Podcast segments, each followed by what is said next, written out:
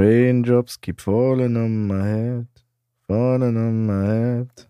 Ich kann diesen Text nicht weiter. Guck mal, warum terrorisierst mich oder du mich seit gefühlt zehn Minuten mit diesem Scheiß-Song? Willst du meinen Kopf ficken?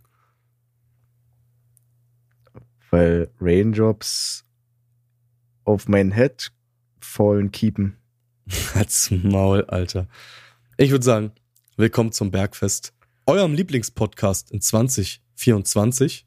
Gesundes neues Jahr. Ihr Frechdachse. Gesundheit. Schön, dass ihr alle dabei seid.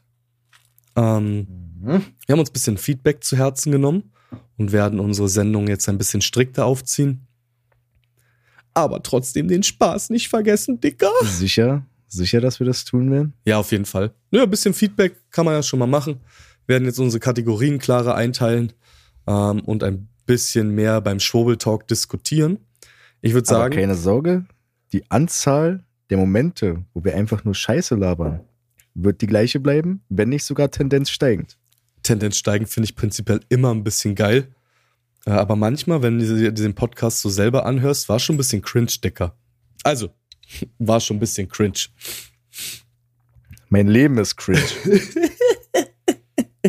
Okay, wir machen das ab jetzt immer so.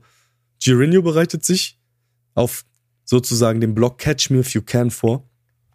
Oder einer von uns beiden, in dem Fall ist das Girinho heute als erster, und versucht mich mit einem Thema zu catchen.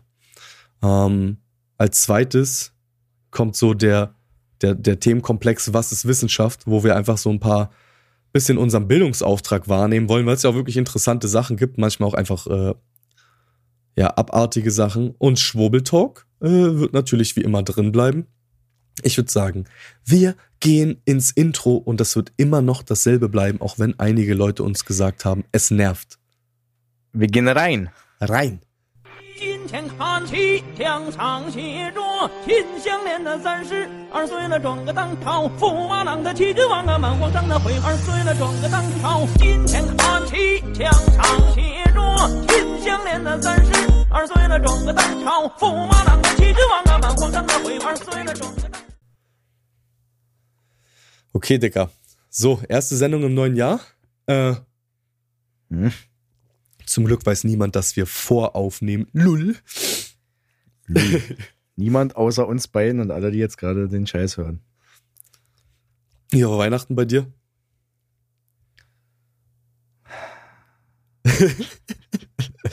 Wie soll Weihnachten sein? Weihnachten ist jedes Jahr aufs Neue eine Katastrophe. Schwierig. Wir nennen es einfach schwierig. Aber warum ist Weihnachten so eine Katastrophe für dich? Also, Digga, guck mal, Weihnachten ist einfach jedes Jahr das Gleiche. Es gibt mal mehr, mal weniger Stress. So manchmal hast du so ein Weihnachten, wo du sagst, okay, war ganz angenehm, war ganz in Ordnung, okay, okay. So, aber die meisten Weihnachten sind einfach nur so, du weißt schon, du fährst zu der Familie und es wird wieder Stress geben. Weil, ist ja auch ganz normal, so, es fahren alle hin, so in diesem Denken, äh, es ist Weihnachten und wir müssen uns jetzt alle lieb haben und äh, wir müssen jetzt die Feiertage und es muss eine heile, tolle Familie sein und bla bla bla. So, und das erzeugt ja schon so Druck.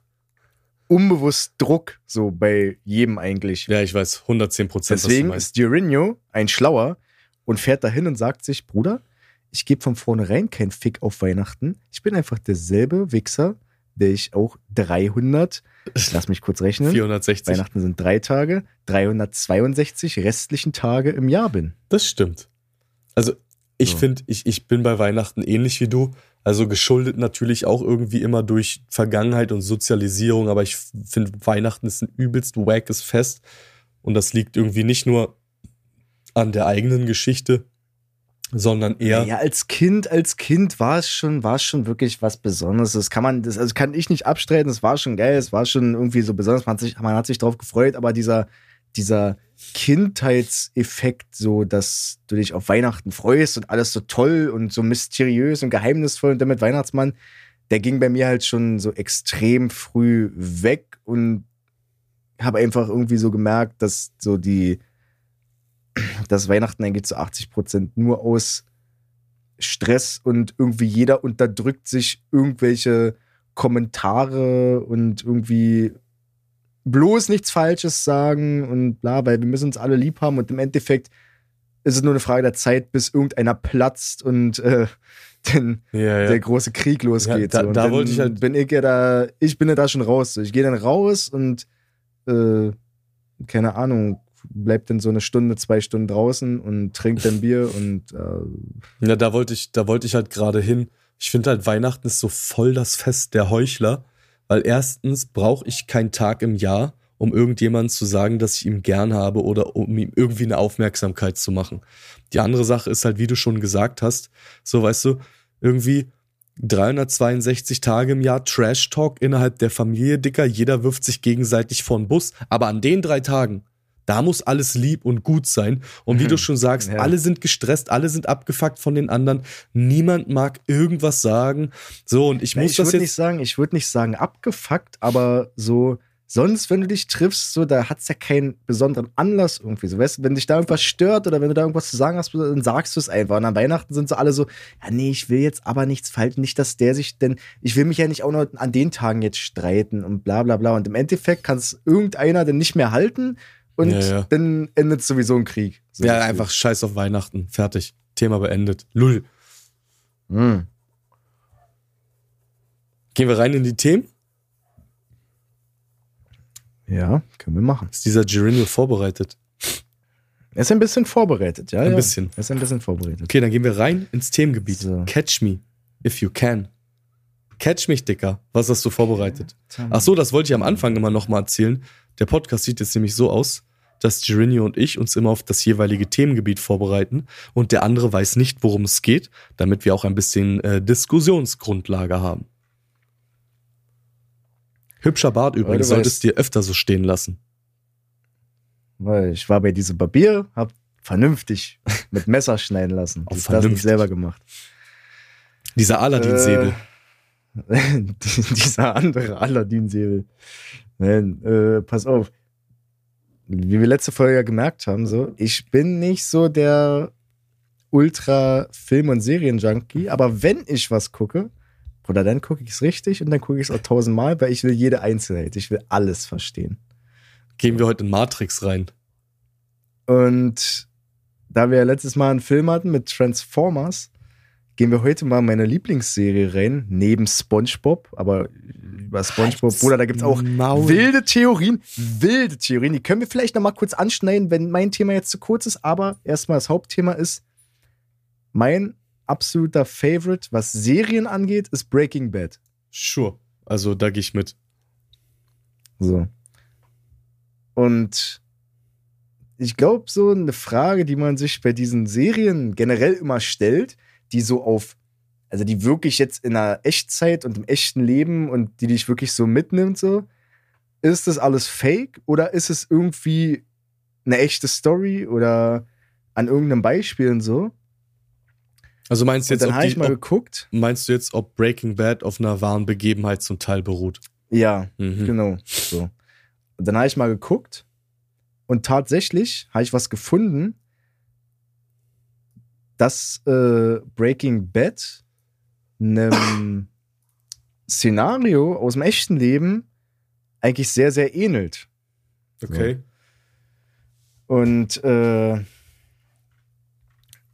das ist nämlich Breaking Bad ist zwar laut dieser Aussage hier zu einem Zeitpunkt gedreht worden, wo das noch gar nicht bekannt war, beziehungsweise noch nicht so an der Öffentlichkeit war, aber die Story ist einfach zu, zu gleich, zu identisch. Also, der Witz ist, Walter White, der Hauptcharakter, für alle, die jetzt sich nicht spoilern lassen wollen, die sollten jetzt vielleicht ein paar Minuten skippen, aber ich Digga, muss einfach ein Breaking bisschen Bad ist lange genug draußen, dass man hier Ja. nicht mehr auf Spoiler achten muss. Jeder, der Breaking Ja, Bad heute noch nicht trotzdem. gesehen hat, hat maßlos die Kontrolle über sein scheiß Leben verloren. Better Call Saul an der Stelle auch gucken. Aber erst danach. Äh, es gab nämlich einen echten Walter White. Und der hieß auch Walter White.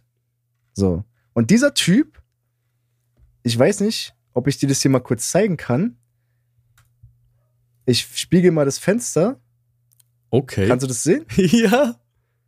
So. Oder It's the Real Walter Der Typ- White. der Typ sieht einfach jetzt nicht identisch aus mit Walter Aber White aus der Serie, aber Stil. schon sehr, sehr ähnlich. Sehr, sehr ähnlich. So. Ja, ja, selber Und Stil das auf war einfach, Fall.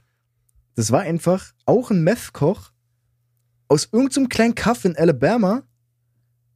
Und er war auch der erfolgreichste im ganzen Staat. So Breaking Bad spielt ja in New Mexico, Ja, ja. äh, aber Der war halt in Alabama. Äh, er war auch so der erf- erfolgreichste im ganzen Staat. So. Und äh, der wurde tatsächlich gefasst und muss, wenn ich das vorhin richtig gelesen habe, auch seit 2014 eine lebenslange Haftstrafe absitzen, weil die Story ist halt, naja, sehr, sehr ähnlich. So, der Typ hat halt Meth gekocht, hieß auch Walter White, hat laut eigenen Angaben tausende Dollar pro Tag mit seinem, äh, mit seinem Meth-Labor verdient. Okay. er hatte auch ein eigenes Labor, genauso wie in der Serie. Also hat er auch praktisch angefangen im, im, im Van zu kochen, bis er ein eigenes Labor hatte, hat sich mit der Mafia rumgeboxt und sowas. Das weiß so, so genau, so genau steht's hier leider nicht, ob der jetzt im Van angefangen und dann mit der Mafia, aber er hatte auf jeden Fall auch sein eigenes Labor. Also der hat es nicht auf irgendeinem Hinterhof oder so gemacht. und der hatte das beste So. Meth. Der Brate. Na, ob er das Beste hat, nicht, aber laut eigenen Aussagen entwickelte sich Walter White, so wie es hier steht, zu dem erfolgreichsten Meth-Dealer von Alabama. Das heißt, Bundesstaat, Okay, sag ja. ich mal, für alle, die jetzt vielleicht keine Größenordnung haben, so ein Bundesstaat in den USA ist schon ziemlich groß. Also, äh, ich glaube, Alabama ist auch keiner von den kleineren Staaten. Nee, eher ein Alabama ist einer von den, von den größeren tatsächlich. Ähm, ich guck mal kurz. Das hat eine Fläche von 135.000 äh, Quadratkilometern und da leben ungefähr 5 Millionen Menschen. Okay, Bratan. Also war ein bisschen Geld zu holen. So. Definitiv. Und Ähm. äh, die, der Grund, warum der so be be bekannt geworden ist, ist halt derselbe wie in der Serie. Er kochte einfach extrem gutes Meth und ein Partner von ihm verkaufte es für ihn. Und in dieser Zeit, wo das alles aktiv war, haben die halt so, so, so unglaublich viel Geld damit äh, äh, verdient. Nur mit dem kleinen Unterschied, dass äh, der echte Walter White halt keinen Kontakt zu seinem Partner hatte, ne? So, sondern er hat's halt gekocht, hat's an einem vereinbarten Treffpunkt abgestellt und das wurde dann von irgendjemandem abgeholt. Er kannte die Partner nicht, mit denen er das. Also er, das Ja, war ja. immer so übergabemäßig, Geld lag da, er hat Drogen abgeliefert, bam, bam, abgegeben. So. Okay.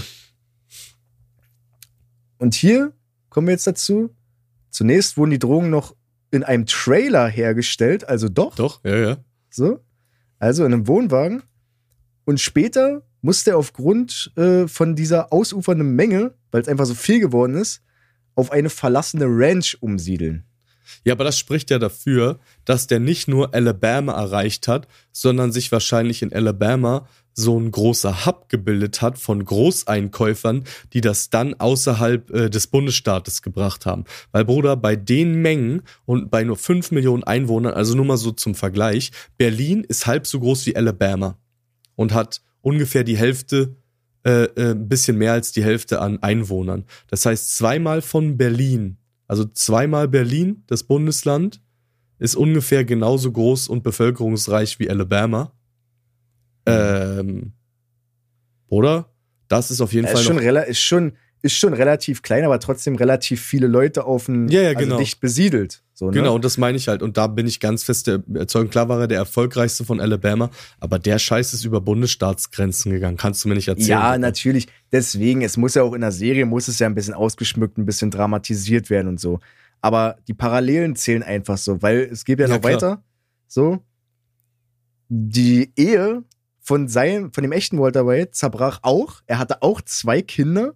Er hatte mit diesen Kindern dann auch zeitweise aufgrund von diesen kriminellen Tätigkeiten keinen Kontakt mehr.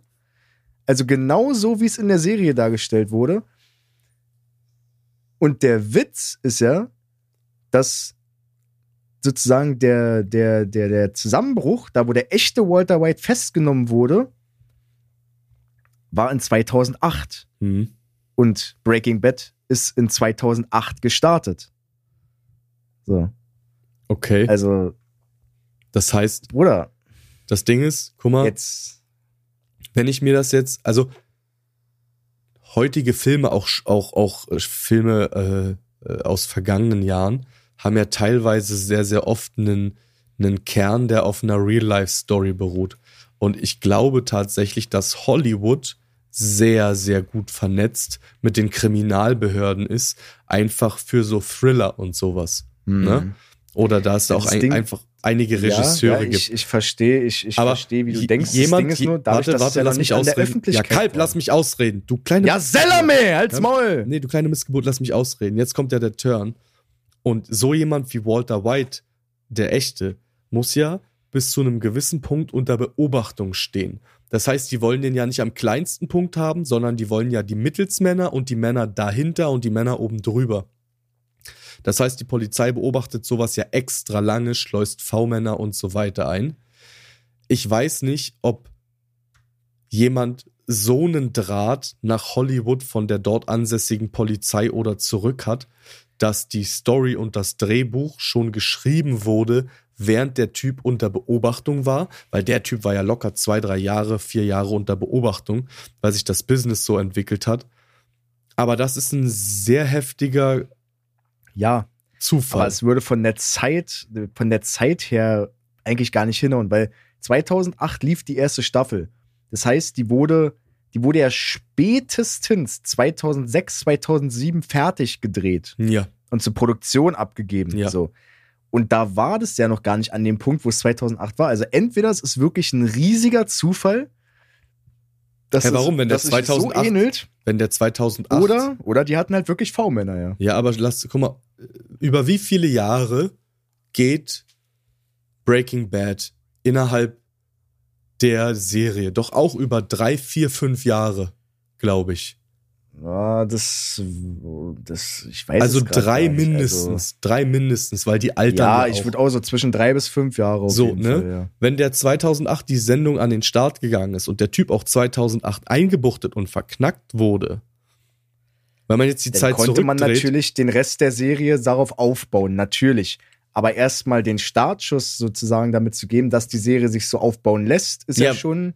Ja, aber was ist, wenn es halt diesen Polizisten von der Kriminalbehörde gab, der diesen V-Mann drin hatte und der das einem Hollywood-Regisseur gesteckt hat und den sozusagen Mhm. schon mal mit dem Scheiß gefüttert hat, bevor das überhaupt, ne? Und der hat schon mal seine Serie aufgebaut, weil er gesagt hat, guck mal, das ist eine zu kranke Story, ich erzähle jetzt von so einem Typen, von so einem Lehrer. Und der Hollywood-Regisseur konnte halt sozusagen parallel. Mhm. Ob der Lehrer war in Real Life, Ja, ja. weiß ich nicht. Aber- das kann auch ein Genau, Filmelement aber sein. ich, ich meine ja, genau. Aber der, der, der Regisseur konnte halt sozusagen schon mal zwei, drei Jahre im Voraus das Drehbuch mitschreiben und die Staffel oder die erste Serie sozusagen an den Start bringen, während sich dieser ganze Scheiß dort aufgebaut. Aber das ist halt wirklich ein verrückter. Also für mich ist das ein Zufall, der kein Zufall sein kann. Weißt du, was ich meine? Es gibt Zufälle, die Ja. sind Zufälle. Aber das ist, das ist ein Zufall, der kein Zufall sein kann. Ja, das glaube ich nämlich auch. So, dass, äh,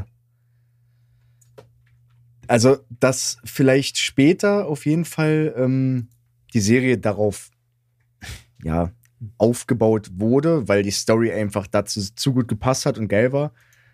Aber es wurde ja nie offiziell bestätigt. Also nie hat irgendjemand bestätigt, dass die wirklich nach dem Vorbild von dem echten Walter White gearbeitet haben. Aber ich kann es mir auch nicht anders erklären, weil wie hoch ist die Wahrscheinlichkeit, dass die wirklich denselben Namen nehmen, sozusagen dieselbe Story, bloß halt ein bisschen dramatischer und ausgeschmückter, noch mit Mafia und äh, ja, ja, diese ganzen Kartells und sowas äh, sozusagen. Aber grundsätzlich, wie hoch ist die Wahrscheinlichkeit, dass es reiner Zufall war? So, ne? Das, Dass mich einige auch Leute- irgendwie, da muss irgendwas im Busch sein. Also einige Leute würden sagen, purer Zufall. Ich sag auf keinen Fall purer Zufall. Ich Never auch nicht. ever. Facts. Aber, Aber, hat mich abgeholt, die Story auf jeden Fall. Das ist schon geil. So. Das ist halt so ein und weil wir es jetzt auch relativ knapp gehalten haben, habe ich jetzt noch die Spongebob-Theorie. weil es ist meine, meine absolute Kindheits-Favorite-Serie. So. Das Ding ist ja, SpongeBob, weiß ja eigentlich jeder, ist zwar eine Kinderserie, die aber auch durchaus für Erwachsene äh, gemacht ist. Einfach, weil, wenn man dahinter steigt, so, es ist nicht alles nur blödes Gelaber, sondern es stellen halt wirklich so echte Situationen da, die einfach überspitzt und dumm dargestellt sind. Aber die Theorie hinter SpongeBob, eine der bekanntesten, ist halt, dass die sieben Hauptcharaktere von SpongeBob äh, die sieben Todsünden symbolisieren. Okay. Und da ist zum Beispiel, also da steht auch mit zu, welcher Charakter welche Sünde. Mhm. SpongeBob soll Wollust verkörpern, Ja. Mr. Krabs Gier, Plankton Neid, Patrick Trägheit, Sandy Hochmut, Thaddeus Zorn und Gary, die Schnecke, Vollerei, Völlerei. Okay. Und eigentlich passt es ziemlich gut, weil diese Sünde beschreibt den Charakter einfach perfekt. So. Weißt du, Mr. Krabs Gier brauchen wir uns nicht überstreiten. Ist 1 zu 1. Plankton Knight 1 zu 1. Pat Patrick Trägheit 1 zu 1. Sandy Hochmut 1 zu 1. Thaddeus Zorn, ja gut, De äh, äh, Thaddeus könnte auch Depression verkörpern, aber äh, so, und Gary Völlerei, ja gut, kommt drauf an, wann und wo, aber es sind so, da frage ich mich immer, haben die Macher von so einer Serie wirklich tiefere Absichten dahinter gehabt, so dass sie sagen, ey, wir machen jetzt eine Kinderserie beispielsweise und verstecken da aber, sag ich mal, einen, viel tieferen Sinn drin, den halt wirklich nur schlaue Menschen verstehen und vor allem keine Kinder? Oder sind es wirklich nur reine Zufälle, so dass, äh, ja, dass, dass, dass sich das Leute einfach dazu gedichtet haben und gesagt haben, oh ja, es würde ja voll passen, wenn es so wäre. Ich habe da so eine eigene kleine Theorie. Ähm, das Ding ist, ich bin ja auch so was Film und sowas angeht, manchmal so ein bisschen, bisschen nerdy. Und du musst dir mal ein paar Filme angucken, äh, wie zum Beispiel jetzt Herr der Ringe oder sowas und dann mal so die Worte. Oder fick mich nicht mit Herr der Ringe. Halt's Herr Maul, der Ringe doch einfach ist der langweiligste Film EU West. Change my mind. das geht ja auch einfach nur um die Wortetymologie. Es gibt einige Regisseure, die achten wirklich darauf, welcher Name ähm, ihre Charaktere haben. Bei SpongeBob würde ich jetzt halt nicht drauf wetten, das müsste man mal nachgucken. Aber prinzipiell, wenn du in die, in die Wort, tut mir leid für den Husten, in die Wortetymologie gehst, äh, dann haben äh, einige Namen auch einige Eigenschaften und die passt auch immer sehr gut äh, zu den Charakteren. Das Ding ist halt, was ich mich frage, also ich habe mich schon immer gefragt, ist SpongeBob wirklich eine Kindersendung? Weil Change My Mind? Ich glaube nicht. Für mich ist das eine absolute Erwachsenensendung. Digga, was da für unterschwelliger Humor und für unterschwelliger Sexismus und andere Sachen äh, rüberkommen, ne? Ähm, deswegen habe ich das noch nie deswegen verstanden. deswegen Also ich, bin sage ja, ich ja. ich bin ja zehn Jahre älter als du und ich habe das noch nie verstanden, warum SpongeBob eine Kinderserie ist. Ähm, ich weiß nicht, wollen die Medien uns einfach in den Kopf ficken, indem wir SpongeBob mitgucken und das checken und unseren Kindern eigentlich verbieten, es zu gucken? Oder Ich glaube, äh, ich, ich glaub, es ist einfach extrem, es ist einfach ein extrem smarter Move, weil die Dinge, die halt die Erwachsenen da drin, da drin sehen und verstehen, die versteht ein Kind nicht. So, für ein Kind ist es halt einfach nur eine lustige Serie, wo irgendwelche dummen Schwämme, also ein Schwamm und ein Seestern und ein Oktopus, äh, sich gegenseitig irgendwie dumm anmachen und nebeneinander wohnen in einer Ananas und bla bla bla.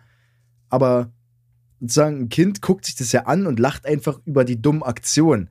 Aber wenn ein Erwachsener sich das anguckt, der lacht ja nicht über irgendwelche dumm gespielten Aktionen, sondern ja, ja. Eher über, den, über die unterschwelligen Witze und äh, Situationen, die da einfach äh, aufkommen, so, die halt nur ein Erwachsener versteht. So, es trifft halt beide Schienen von Humor. Es trifft einerseits den Kinderhumor und andererseits aber auch den Erwachsenenhumor, aber beide auf völlig unterschiedliche Art und Weisen. Und das ist eigentlich relativ schlau, finde ich. Ja, also Safe Call Marketing technisch ist das ein dickes Ding, aber ich weiß nicht, ob da sich jemand mm, ja irgendwie äh, darüber einen Gedanken gemacht hat, äh, dass äh, seine Kindercharaktere die sieben Todsünden verkörpern. Das ist so ein Ding, das finde ich ein bisschen weit we- hergeholt, auch wenn es sehr gut passt, natürlich. Ne, weil wenn du irgendwie ein Drehbuch oder so schreibst, dann entwickelst du ja auch deine Charaktere. Und ein paar Dinge, ja, sehe ich, aber jetzt eigentlich auch nicht so krass, weil ich habe nicht alle SpongeBob-Folgen gesehen, aber es ausreichend geguckt mit meinem Bruder, um mir äh, ein Bild davon zu machen. Und ich find's einfach nur dumm, Digga. Es ist einfach nur, also ohne Scheiß, wenn Bonkiffen dumm macht, SpongeBob macht zehnmal so dumm als Bonkiff. Walla, Walla, nein. SpongeBob ist Liebe, SpongeBob ist Herz. Und eine Sache, die ja bestätigt wurde, sozusagen, die ja off offensichtlich ist, so, ist ja, dass SpongeBob sozusagen die, die Hintergrundstory darauf basiert. Deswegen heißt es ja, heißt der Ort, wo die wohnen, ja auch Bikini Bottom, dass es halt im Bikini-Atoll spielt. Ja, ach Quatsch. Äh, und da wohnen ja, für alle, die es nicht wissen, damals haben die Amis da äh, Atombombentests in diesem Atoll gemacht und fast alles weggesprengt. Und diese Insel, die Mhm. ihr am Anfang seht, in der Anfangsszene, ist eine echte Insel, glaube ich, mal gewesen. Ich weiß nicht, ob es die noch gibt oder ob die die einfach bloß so reingefotoshoppt haben. Ich, ich habe mal gehört, dass es irgendwie was- ein echtes Bruchteil von einer viel größeren Insel ist. Okay, also das, was vom Bikini-Atoll übrig geblieben ist. Genau, genau, so eine ganz kleine Insel, so mit einer Palme, ob da jetzt eine Palme draufsteht, keine Ahnung, aber es wäre witzig. So, ich würde es fühlen. Und dass halt diese ganzen äh, Spongebob-Figuren und Fische und so Alles Mutanten. halt alles Mutanten sind Ja, von, den, okay. äh, von der Strahlung, von den Atomtests. So. Das haben die auch bestätigt, dass es wirklich so ist. Okay, Dass abgefahren. daher diese Serie rührt so. Ja, das ist ja komplett behindert. Also da gehe ich, also da, also wirklich. Ich gehe erstmal SpongeBob Schmutz. Absoluter Schmutz, Dicker. Ach, halt's Maul, Digga. Und die Theorie, halt's Maul. ja, weiß nicht. Halt dein Maul. Nächstes Weißt- Thema, brauchen wir jetzt nicht drüber streiten. Spongebob ist Liebe. Weißt du, weißt du, was hier ziemlich gut stehen würde? So aus so einem Orion-Shop, so ein Maulkorb und dann würde ich dich damit mal gerne ins KitKat schicken. Wuff, wuff. Wuff. Okay, kommen wir zum nächsten Thema. Ich würde sagen, wir nennen das einfach irgendwas mit Wissenschaft. So. Ich habe mich, Ja. du weißt ja, ich bin, Irgendwas. ich, ich, ich gucke mir ja auch Konferenzen an.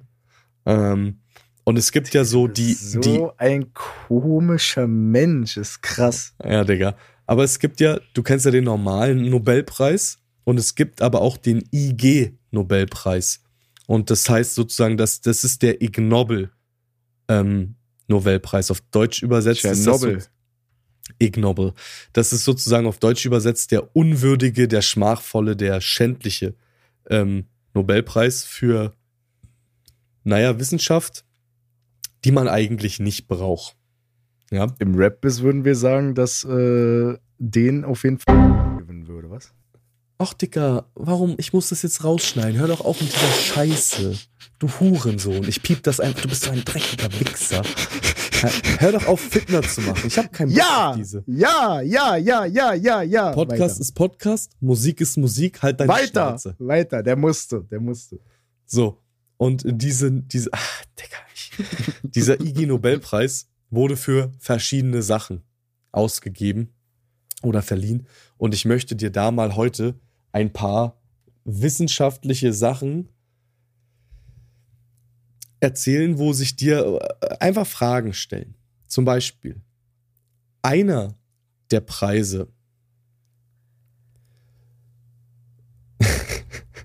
ging an Ja. im, im Bereich Public Health ging an, warte, ich muss den Namen richtig aussprechen, Soingming Park für die Erfindung der Stanford-Toilette. Das ist ein Gerät, das sozusagen eine Vielfalt, äh, Vielzahl von Technologien einsetzt, darunter ein Urinanalyse-Teststreifen, ein Computer Vision System für die Defekationsanalyse, ein Sensor für den Mhm. Analabdruck in Verbindung mit einer Identifikationskamera, die dein Arschloch anguckt, und eine Tele Mhm. Telekommunikationsverbindung, um die von Menschen ausgeschiedenen Substanzen zu überwachen und schnell zu analysieren. Das heißt, Mhm.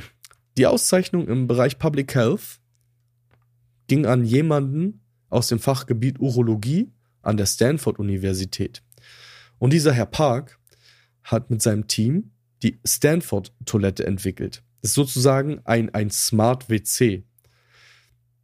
Und diese Sensoren, die das Klo besitzt, ist halt ein Urinteststreifen dicker, eine Kamera, die den Urinfluss misst und die Farbe untersucht und eine Kamera, die den Stuhl analysi- analysiert, mit einem Fingerabdrucksensor an der Spülung und sicherheitshalber eine Kamera, die den Anus aufnimmt.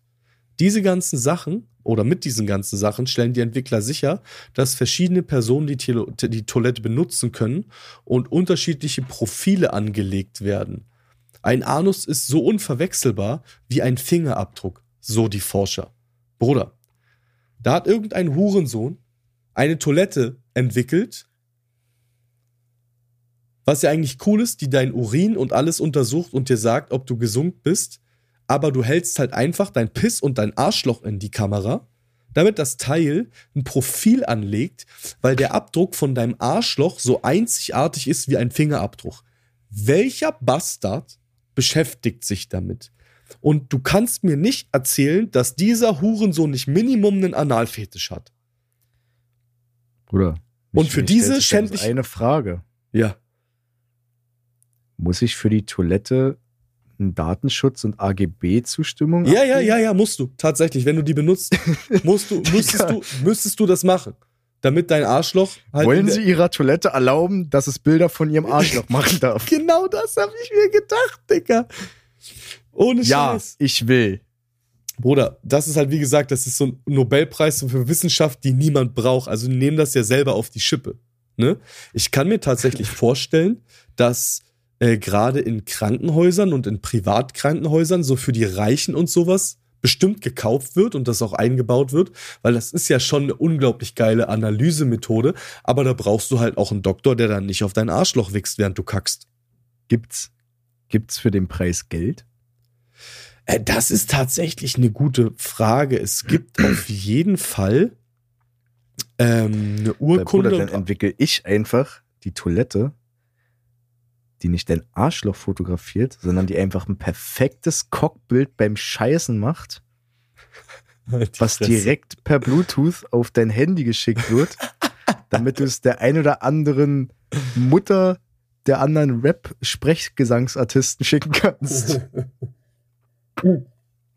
Oder es wie beim Fein einfach ganz unabsichtlich und von alleine. Hey, hey, hey, hey, hey. Er redet hier von nicht, nicht rumlabern, nicht liegen, aber er macht diese jetzt. Er macht diese.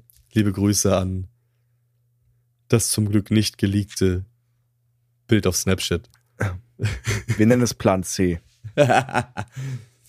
Weitere Kategorie. Pass auf, also dieser ganze Scheiß äh, Nobelpreis ging ja an verschiedene Publikationen, darunter an Wissenschaftler, von der Universität von Kalifornien, Irvine, ähm, die sich damit beschäftigt hat, ob die Nasenhaare links und rechts in den Nasenlöchern gleichmäßig verteilt sind. Hm. Und der Ursprung ihrer Untersuchung lag praktisch darin, dass die Wissenschaftler sich mit Patienten mit Haarausfall beschäftigt hatten äh, und der Verlust von Nasenhaaren das Risiko für Infektion vergrößern kann. Und so hat das Team praktisch äh, in der Literatur erfolglos nach der Funktion von Nasenhaaren irgendwie gesucht und äh, nach, auch nach dem Aufbau und der Verteilung.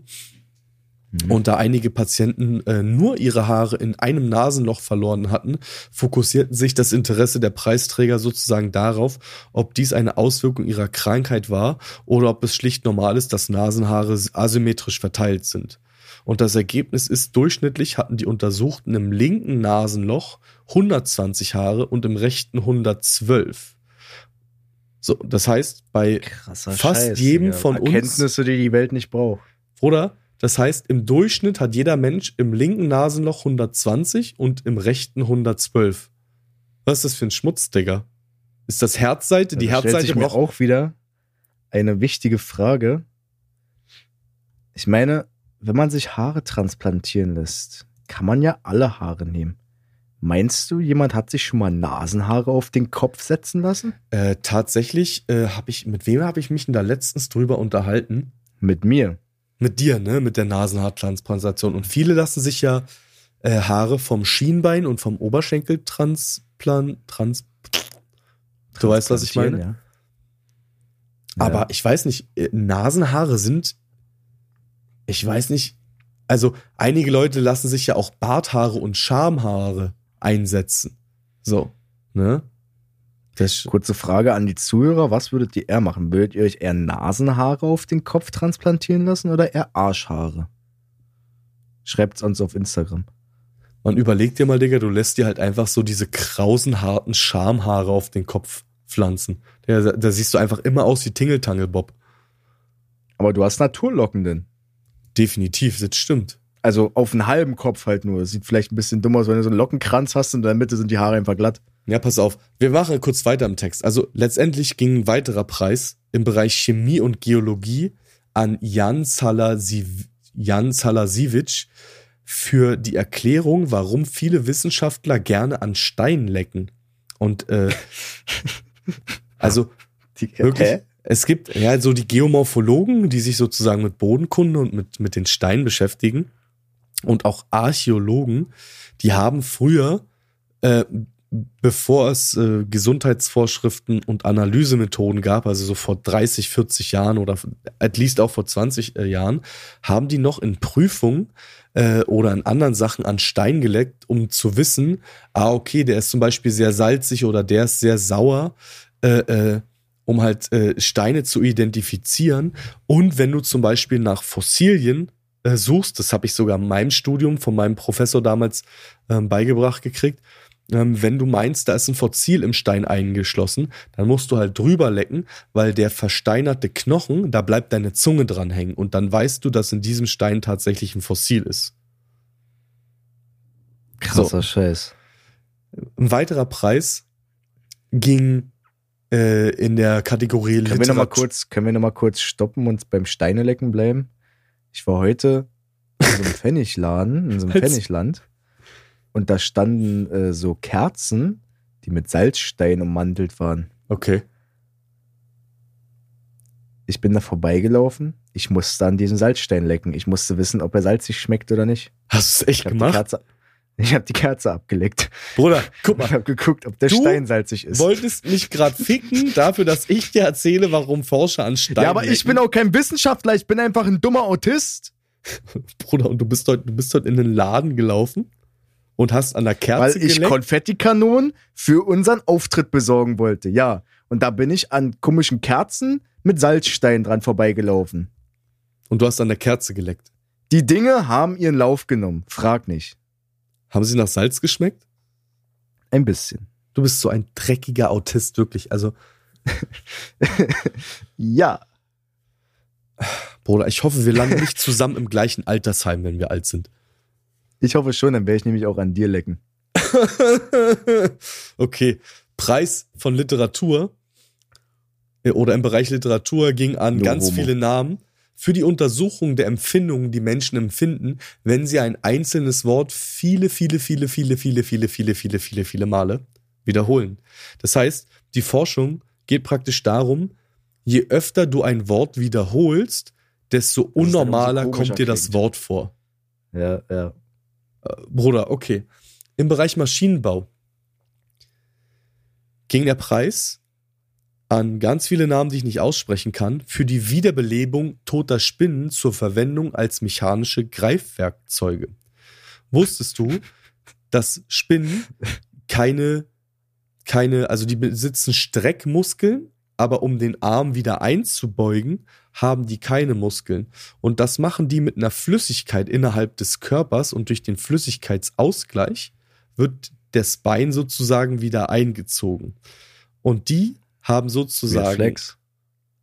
die Spinnenbeine wiederbelebt, um daraus äh, äh, sozusagen feinmechanische äh, äh, Greifwerkzeuge zu machen. Bruder, was diese Frankenstein?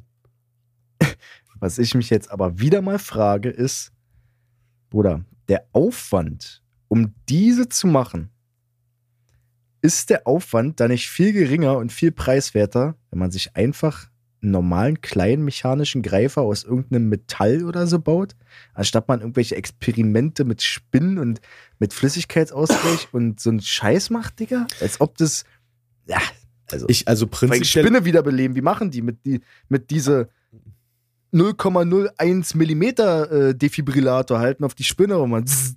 Nee, ich, die haben sozusagen die Beine der Spinnen abgetrennt und die an ein System angeschlossen, dass sie wieder sozusagen funktionieren und die dann Ja, okay, einfach also es es ist echt eine Sache, die die Menschheit nicht braucht. Safe. Change my mind, es ist so. safe im Bereich Kommunikation ging der IG Nobelpreis an ganz viele Forscher, die sich mit der Untersuchung beschäftigt haben ähm, über die mentalen Aktivitäten von Personen, die Experten im Rückwärtssprechen sind. Bruder. Aber wie gesagt, Nobelpreise niemand braucht. Ich wollte euch einfach, ich wollte heute einfach meinen Bildungsauftrag äh, äh, bisschen äh, äh, nachkommen, weil es gibt wirklich Oder Sachen, die man nicht, auf, nicht erfüllt, aber der Versuch war da. Hä, warum? Natürlich, ich habe ihn definitiv erfüllt, weil es gibt einfach ganz viele Sachen in der Forschung, für die Geld ausgegeben wird, wo ich ja gerade aufweise, dass es halt niemand braucht. Ja. So, in dem, im Bereich Ernährung ging der Preis an ein Team aus geht China noch weiter? Ja, ja, Japan, für Experimente zur Bestimmung, wie elektrifizierte Essstäbchen und Trinkhalme den Geschmack von Lebensmitteln verändern können.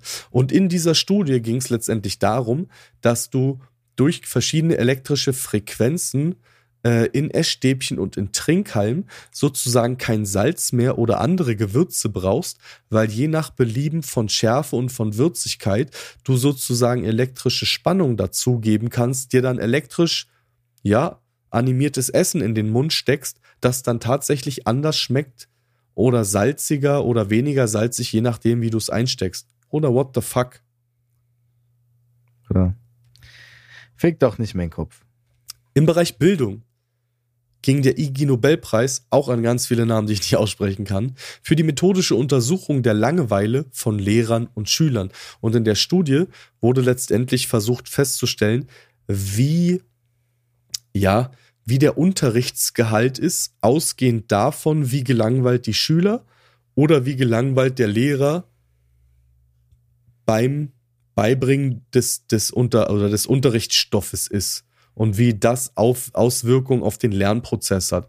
Bruder, um das zu wissen, brauche ich keine Studie. Wenn der Lehrer Langeweile Nee. hat und Kacke Da hätten, ist, da hätten die mich, da hätten die mich als Forschungsobjekt nehmen können.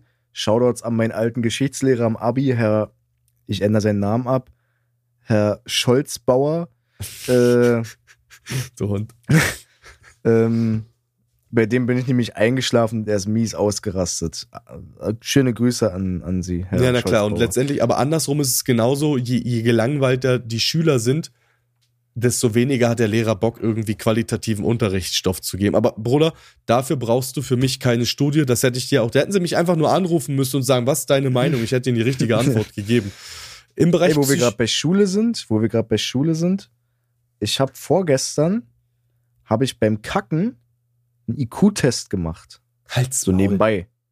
Denkst du? So. Frage, sind Menschen beim Kacken intelligenter oder nicht? Ich bin der Meinung, beim Kacken ist man am entspanntesten. Wenn du da einen IQ-Test machst, kann der nur gut werden.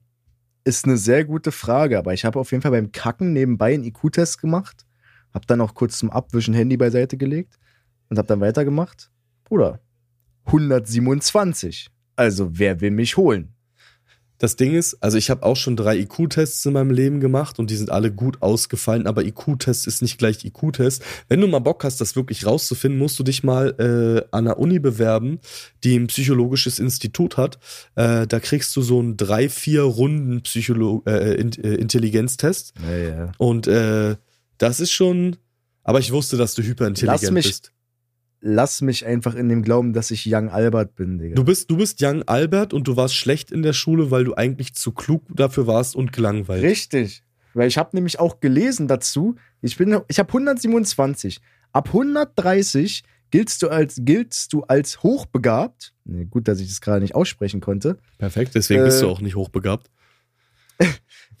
Ab 130 giltst du als hochbegabt und die, du musst in der Schule und in der Ausbildung besonders gefördert werden, weil du sonst unterfordert und die Aufgaben zu dumm und zu unnötig für dich erscheinen. Es ist ja nicht mal so, dass die Aufgaben zu einfach sind, sondern es ist einfach so, dass du dir denkst, Bruder, warum soll ich diese Aufgabe machen? Weil die ist mega unnötig gerade. So, warum soll ich jetzt diese Scheiße hier lösen? Also ich habe, während ich an der Uni war, mich mal bei so einen Studien eingeschrieben, weil ich Geld brauchte und ich möchte mein Ergebnis nicht verraten, weil ich einfach nicht flexen will. Also im Bereich Psychologie ging der IG Nobelpreis. 260. Nein, auf keinen Fall. Auf keinen Fall. Äh, ging der äh, äh, IG Nobelpreis an Experimente auf einer städtischen Straße, bei denen untersucht wurde, wie viele Passanten stehen bleiben und nach oben schauen, wenn sie Fremde sehen, die nach oben schauen. Und bei diesem Experiment ist halt rausgekommen, dass je größer die Gruppe ist, die einfach nur auf einen Punkt starrt, auch wenn da nichts ist, desto mehr Passanten gucken auch dahin. Wenn da nur einer Das ist steht, aber generell, guckt halt aber keiner. generell so ein, so ein Phänomen. ja, aber dafür brauchst auch du keine Studie, ja, Seleme. Nein, es kennt auch jeder Autofahrer. An alle Autofahrer, ihr kennt doch locker diesen Moment, wenn vor euch einer fährt und der weicht irgendwas aus, was ihr nicht seht, beispielsweise jetzt ein Gully oder so. Neun von zehn Autofahrern machen genau denselben Move, auch wenn da nichts ist. Und da gibt's, habe ich da auch neulich ein Video auf TikTok oder auf Insta gesehen, da sind die mit Absicht immer wieder auf der Straße gefahren und da war nichts und die sind einfach so kurz links raus, so ausgewichen. Und bis zum dritten Auto hinter diesem Auto, was ausgewichen ist, sind alle mit ausgewichen, obwohl da nichts war. Da war nichts auf der Straße, da war kein Huckel, da war kein Gully, nichts. Die Weil haben es Mensch einfach halt- aus Reflex gemacht, weil die anderen es auch gemacht haben. Weil Mensch halt einfach ein Herdentier ist und jeder sich halt einfach denkt, wenn der das macht, muss ich das auch machen. Da siehst du mal, wie behindert wir sind. Ah! Ich weiß, ihr habt das vermisst. Ja, kommen wir jetzt zum Schwurbelthema, oder was? Deine Fresse, nachdem du aufgefressen hast und dir noch ein scheiß Getränk geholt hast und mich einfach hier zehn Minuten hast sitzen lassen, ja, wir kommen zum Schwurbelthema und wir reden heute über Stonehenge. Mhm, mhm. Hast du ein bisschen was Lass vorbereitet? mich raten. Du weißt ein paar Sachen über Stonehenge. Also, ich kann dir halt auf jeden Fall erzählen, was das Narrativ und die Meinung der Lehrforschenden sind, obwohl ich damit natürlich nicht übereingehe und kann auch ein bisschen was über die Mystik von Stonehenge sagen. Bist du denn fit, wie das Teil überhaupt erbaut wurde? Und wie so aktuelle Äh. Forschungen aussehen? Nö, aber ich bin mir sicher, dass du gleich irgendwas vorlesen wirst, damit ich es weiß. Also ein paar Sachen habe ich mir aufgeschrieben, auf jeden Fall zu dem Thema, weil das machen wir uns ja schon immer ein bisschen vorher aus. Aber Stonehenge nicht, soll aber an okay. sich 4600 Jahre irgendwie alt sein, ne? Und ähm, es liegt sozusagen auf der südenglischen Hochebene äh, Salisbury Plain und wurde von Menschen erbaut. Eindeutige Hinweise auf seinen Zweck oder auf irgendeine Identität hat niemand von den Erbauern hinterlassen. Das kann man auch schwer sagen, weil nur, weil du irgendwie, ist ja auch in der Archäologie so, ähm, Überreste von Menschen an einem Ort findest, heißt es noch lange nicht, dass das die Erbauer sind. Ne? So. Mhm. Ähm, letztes Jahr, ich glaube letztes Jahr kam in äh, der Fachzeitschrift Antiquity, An Antiquity äh, ein Artikel oder Antiquary. beziehungsweise eine, ja, ja, eine Studie raus, wo es eine riesige Wendung in der Saga von Stonehenge letztendlich äh, geben sollte. Und ähm, die besagt, dass äh, das Weltkulturerbe Stonehenge eventuell kein Originalwerk ist. Na hoppala. Nein. Der walisische Megalithkreis von Vaughan-Marne hat vergleichbare Dimensionen wie Stonehenge, ist ähnlich zur Sonne ausgerichtet und scheint einige der gleichen Baumaterialien zu enthalten. Im Gegensatz zu Stonehenge hat äh, das, das, äh, der Megalithkreis in, in Wales, also Maun Vaughan, ich nenne es eigentlich Maun Vaughan, es wird eigentlich Vaughan Marne ausgesprochen, aber ist mir einfach zu schwierig. Ähm, hat halt wenig erhaltene Steine und äh, das Forschungsteam hat letztendlich vermutet, dass die Erbauer von Mount Warren das Monument vor knapp 5000 Jahren abbauten und in einigen der drei Tonnen schweren Blausteine 280 Kilometer östlich in die Salisbury Plain transportierten. Jetzt wird's halt witzig. Für die alten Briten ähm, waren die Blausteine, also die, die, die der inneren Kreise von Stonehenge, äh, nicht nur Wertgegenstände, sondern äh, irgendwie die, die Essenz von, von Großbritannien. Und ähm, hier kommen wir tatsächlich zu einer sehr interessanten Sache über die Merlin-Saga. Also jeder kennt ja irgendwie King Arthur und, und Merlin. Und in der Merlin-Saga, ähm, ich glaube in Buch 7 oder 8, da müsst ihr jetzt nochmal nachgucken, aber ich glaube in Buch 8, ähm, ich habe das auch selber gelesen, weil ich als Kind das übelst gefeiert habe, geht's letztendlich Weil er darum, Autist ist, ja. oder ich komme einfach aus einer anderen Zeit, halt die Schnauze. Und ja, du ich, kommst einfach aus einer anderen Welt, Digga. Cottbus ist nicht normal. Stimmt auch wieder. Auf jeden Fall geht's in der Merlin-Saga letztendlich darum, dass Merlin letztendlich an der Erschaffung von Stonehenge beteiligt war und auch an dem Raub. Ja. Ähm, die Story ist von äh, Geoffrey of Monmouth in äh, der Geschichte der Könige auf Groß, also von, äh, von Britannien. Und da geht es letztendlich darum, dass die Sachsen ähm, Kriege gegen Riesen geführt haben. Und in Irland und in Wales sollten es noch Riesen geben. Und Gleich neben war- Loch Ness, oder? Genau, Merlin. Die haben Also Nessie es, als es, Haustier. ist eine, es ist eine Geschichte, eine, eine, eine mystische Geschichte, die tatsächlich interessante, wahre Parallelen aufschreibt, wenn es um die heutige Forschung geht. Was wir halt wissen von der Merlin-Saga ist, dass er Krieg gegen die Riesen führte und mit äh, Uta Pendragon und einigen Mannen losgezogen ist in Richtung Irland, um die, äh, um die äh, Riesen zu töten und den Riesentanz, so ist das, was er mitnehmen wollte, mitgenommen haben.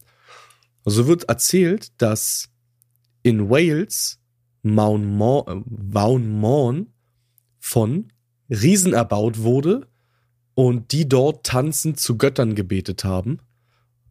Und in der britannischen Geschichte hat Merlin die Riesen getötet und drei Steine, die Blausteine aus diesem Riesentanz mitgenommen und nach äh, Britannien oder im Falle England damals gebracht. Jetzt ist interessant, was Forscher rausgefunden haben. Ja?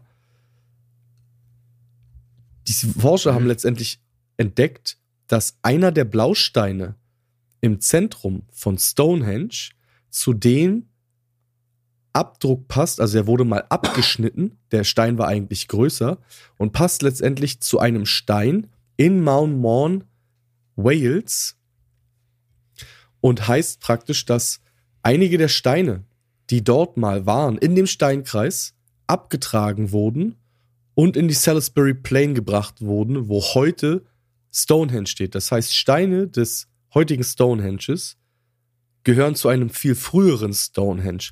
Und in der Geschichte von Merlin wird erzählt, wie Riesen getötet wurden, damit diese Steine in die Salisbury Plain kamen und Merlin hat sie dort aufgebaut. Coincidence oder Facts? Weird Dicker? Flex.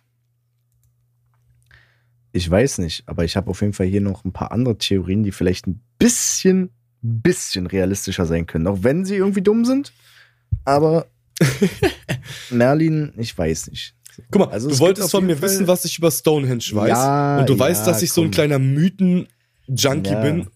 Und ey, Deswegen an jeder Geschichte, Potter. an jeder Geschichte, egal von welcher äh, äh, irgendwie, also egal von wo, e egal von welcher Bevölkerung, egal von welcher Ethnie, in, an jeder Geschichte auf dieser Welt ist irgendwo ein wahrer Ursprung. Und nur weil der für uns manchmal unlogisch und unfassbar klingt, würde ich nicht sagen, dass das vielleicht nicht wahr ist, weil, wie wir aus der letzten oder äh, aus der vorletzten Folge wissen, nach 1500 bis 2000 Jahren ist von unserer Zivilisation nichts mehr übrig. So, Dafür müsstet ihr aber erstmal die vorletzte Folge hören. aber wenn ich mir die heutige Politik und die heutigen Menschen so angucke, entwickeln wir uns sowieso gerade zurück und werden in 200 Jahren kriechen und wieder Affen sein. Waschbären werden uns Facts. ablösen. Oder wir werden Würmer sein. Würmer. Waschbären werden Einzeller. uns ablösen und die Welt in die Luft sprengen. Wallah. Safe. Wusstest du, dass Delfine und Waschbären nach dem Menschen die Tiere mit dem höchsten IQ sind und sollten wir Menschen mal aussterben und Evolution wirklich wahr sein, so wie sie Darwin erzählt, ähm, dann müssten die sozusagen danach hier das Ruder übernehmen. Ich bin gespannt, Dicker. Wusstest du, dass mich das überhaupt gar nicht interessiert gerade? Halt's mal. Also, lass mich dir noch mal ein paar Theorien erzählen zu Stonehenge, was es sein könnte oder was es ursprünglich mal war. Also die wahrscheinlichste Theorie ist auf jeden Fall, dass es sich um eine, dass es eine alte Kultstätte ist, sozusagen. Ne? Dass halt, wie es ja sozusagen bewiesen ist, äh, dass der Henge sozusagen sich in Richtung Mitsommer-Sonnenaufgang öffnet. So. Und dass das sozusagen dafür benutzt wurde, dass da alte Kulturen ihr Ritual für die Sonnenanbetung vollziehen konnten. So. Das ist ja die wahrscheinlichste, also die, die bekannteste, warum das überhaupt existiert. So. Dann gibt es aber auch noch so, dass es sich sozusagen um eine alte Einrichtung äh, handelt, womit halt alte Kulturen äh, Himmelsereignisse, wie zum Beispiel Sonnenwenden und Tag- und Nachtgleichen vorhersagen konnten. Und das ist ja völlig logisch. so. Und Darum ging es ja bei solchen, die- darum ging es ja bei solchen Bauwerken. Wie die erste Form eines äh, Observatoriums ist, dass die halt eine effiziente Planung von Ackerbau und äh, von generell Ereignissen möglich machen konnten. Sure. So. so. Denn könnte es aber auch eine Heilstätte gewesen sein, so, dass halt äh, sozusagen Stonehenge ein Ort der Heilung war, wo Menschen damals hingegangen sind, weil sie geglaubt haben, das ist ein, ja, ein heiliger Ort, wo die ihre Krankheiten und Verletzungen äh, geheilt haben. Und das ist zum Beispiel auch der Grund, warum man in Stonehenge, also wenn man der Theorie glaubt, warum man in Stonehenge halt relativ ähm, viel darum äh, menschliche Skelette gefunden hat. Weil wahrscheinlich viele kranke und äh, verwundete Menschen da hingegangen sind, weil sie geglaubt haben, die Kraft der Ort kann sie irgendwie heilen und dann halt da verreckt sind und dann halt ja, irgendwann in der Erde waren. So, ne? Oder vielleicht ist das auch einfach nur falsch übermittelt. Und Stonehenge war vielleicht zur Sommer- und Wintersonnenwende ausgerichtet. Klar, ist halt so ein Monument. Aber vielleicht war das so einfach nur ein Ort zum Sterben. Weißt du, also ich habe tatsächlich Vielleicht. mich auch mal ein bisschen mehr mit Stonehenge, als ich jünger war, beschäftigt. Und es gibt halt auch so elektrische, äh, äh, also halt Forschung und so elektrische Experimente, die zeigen, dass so rund um Stonehenge ähm, eine andere Frequenz, vor allem auch in Stonehenge, eine andere Frequenz herrscht als äh, drumrum in den Gebieten. Also eine höhere Frequenz, also wie so eine Art Leylinie. Und äh, das ist Mhm. ja, das ist ja wissenschaftlich bewiesen, dass wir Leylinien haben, also wo sich das Erdmagnetfeld bündelt und wir zu sagen, Orte, es Orte auf der Welt gibt, ähm, wo wir halt einfach höhere schwingende Frequenzen haben, tatsächlich auch Frequenzen, die heilbar für unseren Körper sind. Ähm, es gibt auch noch andere abgefuckte Stories zu Stonehenge. Ähm, ich habe das jetzt nicht gefunden, aber ich habe das irgendwann mal gesehen, dass es auch ganz, ganz viele Leute äh, gegeben hat, die zu, auch in älterer Zeit schon, die zu Stonehenge gegangen sind und dort gezeltet haben zur Sommer- oder, also zur Sommer- oder Wintersonnenwende und äh, nie wieder aufgetaucht sind. Also wie so eine Art Portal, das sich geöffnet haben soll und die Bastarde waren einfach weg. Oder einfach Bermuda Stonehenge, Digga. Vielleicht sind die, sind die schon mal auf dem Mars, Digga.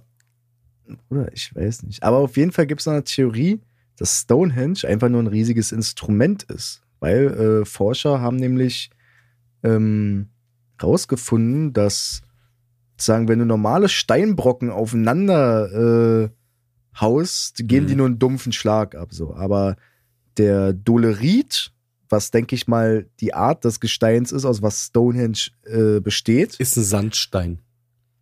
ähm, produziert halt beim Aufschlag eine Art Gesang. So, Der also schwingt, der, genau. Der der klingt ein schwingt und der ist nicht einfach nur so wie, wie ein Schlag. Dass die sozusagen vielleicht, dass es einfach als riesiges Instrument, so als, als Highlight mal gebaut wurde. Allerdings steht hier mit dazu, dass ähm, man sich nicht sicher ist, ob der Transport von 50 Tonnen Fels zum Erbauen von einem riesigen Xylophon die Rückenschmerzen wert war.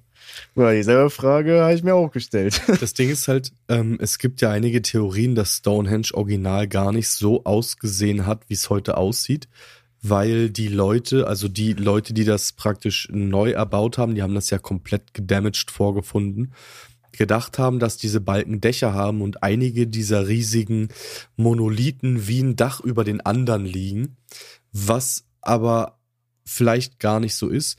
Und was ich interessant finde, das mit diesem, mit diesem Klangelement von Stonehenge, das wusste ich noch nicht. Aber da kommt für mich wieder dieser Fakt zu Rande, wo viele immer sagen, ja, die Menschheit war in vergangenen Jahren oder Jahrzehnten oder Jahrhunderten gar nicht so verknüpft. Aber dann finden wir in Indien alte Tempel, da wenn man die Tempel der Säulen anschlägt, dann schwingen die wie in einer Gitarre und gehen die Oktave hoch. Das heißt, in Indien gibt es einige Tempel, wo du die Säulen anschlagen kannst und dieser Stein klingt wie der Stein von Stonehenge, bloß in anderen Frequenzen, dass du damit sozusagen wie auf einem Klavier Musik spielen kannst. Und das ist interessant, weil wir haben ja vor ein paar Folgen auch darüber geredet, dass die Wissenschaft mittlerweile so weit ist, dass wenn sie zum Beispiel eine Erdbeere oder andere Sachen mit zwei unterschiedlichen Soundfrequenzen bestrahlt, diese zum Levitieren bringen kann. Hm. Vielleicht haben die einfach alle in Stonehenge getrommelt, Digga, und in Gizeh, die Pyramide hat sich von alleine gebaut. Lull. Bruder, Weird Flex. Aber jetzt lass uns mal ein bisschen Verschwörungsthematik hier reinbringen, weil das waren ja alles, sag ich mal, relativ logische Theorien. Aber, aber, um Stonehenge herum tauchen ja immer mal wieder Kornkreise auf. Ja. Und die haben weirde Form. So, das könnt ihr googeln. Das Ding ist nur, dass jetzt natürlich viele Leute kommen werden und sagen werden, "Mm, ja, das machen Menschen mit Absicht und äh, um Leute zu erschrecken oder um die Verschwörung anzuregen. Ja, okay, tamam. Es ist auch bewiesen, dass 95% der Kornkreise, die auf der Welt existieren, von Menschenhand sind und einfach von irgendwelchen Farmern gemacht wurden. Allerdings, Gibt allerdings es einen gewissen Anteil, der schwierig es gibt ist. einen gewissen Anteil, unter anderem von den Kornkreisen um Stonehenge, wo Wissenschaftler in diesen Kornkreisen Bodenveränderungen festgestellt haben, die sie nicht erklären können. Und die Bodenveränderungen sind zum Beispiel dadurch geäußert, dass dort schwer erklärbare Veränderungen in der Bodenstruktur herrschen, also, also vorliegen. Ähm, und so könnten die Menschen, so fein könnten die das nicht bearbeiten, wenn die da einfach nur mit einem Trecker oder so rüberfahren und das absäbeln, sodass es von oben so aussieht. Aber viel sch- komischer finde ich, ist, dass es bei einigen dieser Kornkreise Veränderungen gibt auf einer pflanzenphysiologischen Ebene und mineralogischen Ebene, wo, also lass es mich genau zitieren, wo die Strukturebene der Kornkreise auf sehr hohe und zugleich extrem kurzfristig einwirkende Temperaturen hinweisen. Diese Veränderung kann man bei dem derzeitigen Stand der Wissenschaft einfach nicht erklären und sie tauchen definitiv nicht auf, wenn Menschen mit der Hand oder mit Maschinen Muster in Felder pressen. Ich habe da tatsächlich, um das besser zu verstehen, auch mal äh, ein wissenschaftliches Paper äh, äh, mir angeguckt, aber nachdem ich irgendein YouTube-Video geguckt habe von, von jemandem, ich weiß leider nicht mehr, wer das ist, vielleicht versuche ich das nochmal rauszufinden, der das auch gesagt hat, der das auch das Experiment vorgemacht hat und gezeigt hat, guck mal, wenn ich so ein, so ein Teil umbiege, so ein Kornhalm, dann bricht der. Ne? Aber die Teile sehen aus wie geschmolzen. Die sind alle in die gleiche Richtung. Keins davon ist gebrochen. Die sind einfach nur wie mit Hitze bearbeitet, weich gemacht und umgebogen und bleiben genau so liegen. Also diese ganzen Grashalme ähm, wurden letztendlich nicht mit Hand, sondern mit einer gewissen Hitze und dann Froststarre bearbeitet. Das finde ich übelst interessant. Und das mit den Bodenveränderungen. Es gibt sogar einige Kornkreise, auch gerade äh, um die, um, um Stonehenge rum, ähm, bei dem im Nachhinein ähm, letztendlich, äh, mir fällt gerade das Wort nicht ein, aber halt hier atomare Verschmutzung. Äh, Wie Mhm. nennt man das nochmal? Oder anderes Wort dafür, oder weißt, was ich meine? Äh, Verstrahlung? Genau, Strahlung, also atomare Strahlung festgestellt wurde. Und das nur da, wo die Halme letztendlich umgebogen sind. Was halt viel Mhm. interessanter ist, tatsächlich, einige der Kornkreise, das kannst du dir halt im Internet angucken, die sind so perfekt gemacht, wie aus einem Ja. 3D-Drucker. Bruder, sowas kann ein Mensch nicht auf der Größe in einer Nacht machen. So, Nee, das also- ist schon, Wie gesagt, ein Mensch kann das, denke ich mal, schon machen, aber auf jeden Fall nicht in einer Nacht und schon gar nicht so, dass es kein anderer mitkriegen würde. ich meine So. halt bei diesen speziellen Kornkreisen. Also du siehst ja schon im Internet, es gibt einige, wo du sagst, come on, aber da gibt's halt auch wirklich einige ähm, mit mathematischen Formeln drin, ähm, mit zum Beispiel so Planeten, wo ist unser Planet im System, welchen Abstand haben wir zur Sonne und zum Mond und das sind halt wirklich perfekte Ratios. Das ist schon ein bisschen, bisschen abgefahrener Shit. Also entweder ist irgendein verrückter Mathematiker mit einer neuen Technologie unterwegs oder Aliens sind real, Dicker. also, also, also, ja, das ist so die, ich sag mal, die Verschwörung, die ich darin jetzt sehen würde, wäre halt, es ist sowieso schon ein Mysterium, warum das genau da existiert und warum es überhaupt existiert. Weil Dann das mit Stonehenge den Portal ist, wie ich dir erzählt habe. Ja, und das, das ist, na, vielleicht nicht direkt ein Portal, aber das ist vielleicht irgendwie so ein, wie so ein Punkt ist für UFOs, für Außerirdische, wo die sich orientieren können, sozusagen. So, weißt du, dass die sich orientieren können, dass die Stonehenge sozusagen sehen, da landen können und wissen, okay, hier und hier befinden wir uns jetzt in, weil die werden ja in anderen Dimensionen, in anderen Arten denken, weißt du, die haben kein, kein GPS-Navi in ihrem Raumschiff. Also Bruder, pass mal rum. auf. Da gehe ich nicht mit. Wenn eine Intelligenz, also eine, eine Intelligenz so weit ist, dass sie nicht mit einem Generationsschiff, sondern in einem relativ geringen Zeitaufwand hierher kommen kann, Bratan, dann scannen die, äh, fliegen die einmal um unseren Planeten rum, haben hochauflösende Scangeräte, scannen das Teil ab und die Nummer Andere ist durch. Theorie, die ich neulich gesehen habe, ist, dass vielleicht Stonehenge auch, jetzt wird's richtig weird, dass Stonehenge eine Art Tankstelle für die UFOs ist. Dass es irgendwie erschaffen wurde und genau da, weil da die Bodenwerte so und so sind und die, die Strahlung und diese Lines, die du vorhin erklärt hast, mit, den, mit, den, mit der, mit, Mit, den mit der, mit der, ja, mit der mit den Magnetfeldern und sowas alles, Mhm. dass die halt sozusagen da kurz landen, anhalten, sozusagen den, die Batterie von ihrem Schiff aufladen und sich dann wieder verpissen und das vielleicht ein Bruchteil von Sekunden dauert. Äh, Das würde ja tatsächlich auch für, das, für, die, für die eine Theorie sprechen, über die wir auch so ein bisschen oder die wir hier angeschnitten haben. Also Energie, Schwingung und so weiter, freie Energie. Ähm, wenn du eine Zivilisation oder eine Intelligenz bist, die so weit ist, dass sie interplanetarisch unterwegs ist, dann hast du keine fossilen Brennstoffe mehr. Dann nutzt du sowas nicht. So, Ja. dann nutzt du Plasma oder Sonnenenergie oder äh, die elektrische Ladung, die um dich rum sozusagen frei liegt. Ähm, ist interessanter Scheiß. Also ich weiß selber nicht, was Stonehenge ist. In meiner Kurzer Vorstellung, Side-Fact. in meiner Vorstellung finde ich die UFO-Tankstelle eigentlich ganz geil. Ja, Bruder, die wäre schon ganz geil. Aber kurzer Side-Fact: Fact, in, Tra in Transformers, im letzten Teil, Spoiler, äh, ist Stonehenge sozusagen auf Pangea die, der perfekte Mittelpunkt vom Pangea gewesen, bevor sich die Kontinente alle einzeln aufgespalten haben. Und stellt sozusagen den Ort dar, wo am Ende das Portal geöffnet wird. Weil es das Zentrum der Landmassen ist. Genau. Weißt du, was Finde ich heute das Zentrum. Müsste man sich, müsste man sich mal mit beschäftigen, ob Stonehenge auch wirklich in Pangeas Mitte irgendwo gelegen hat oder ob es einfach nur ein Filmeffekt ist. Ja, gut, das wissen wir ja heute nicht, weil ähm, du kannst Erdkrustenverschiebung und, und äh, äh, letztendlich den, den Drive der Platten nicht so nachvollziehen, wie er wirklich stattgefunden hat. Das ist ja Blödsinn. Aber interessanter Fun Fact. Weißt du, was heute im Zentrum aller Landmassen liegt? Gizeh. Kreuzberg. Gizeh. Ist wirklich so. Im Zentrum aller Landmassen der Erde liegt Gizeh. Zufall? Ich denke nicht.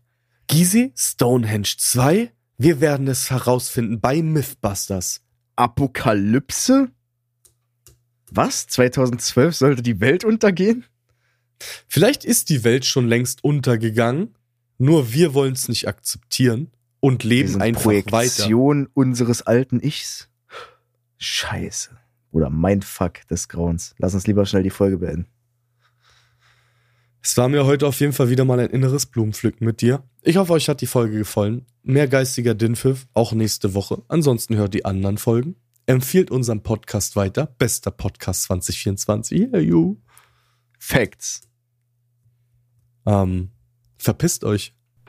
钱看齐，枪长斜桌，金相连的三十二岁了，装个当朝。驸马郎的七只王啊，满皇上的会二岁了装个当朝。金钱看齐，枪长斜桌，金相连的三十二岁了，装个当朝。驸马郎的七只王啊，满皇上的会二岁了装个。